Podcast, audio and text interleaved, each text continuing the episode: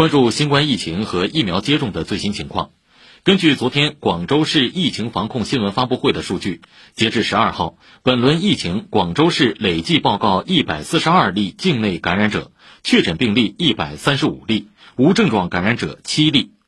从五月二十一号到前晚九点，广州市开展的三轮核酸检测累计检测超三千六百万例，发现阳性感染者四十三例。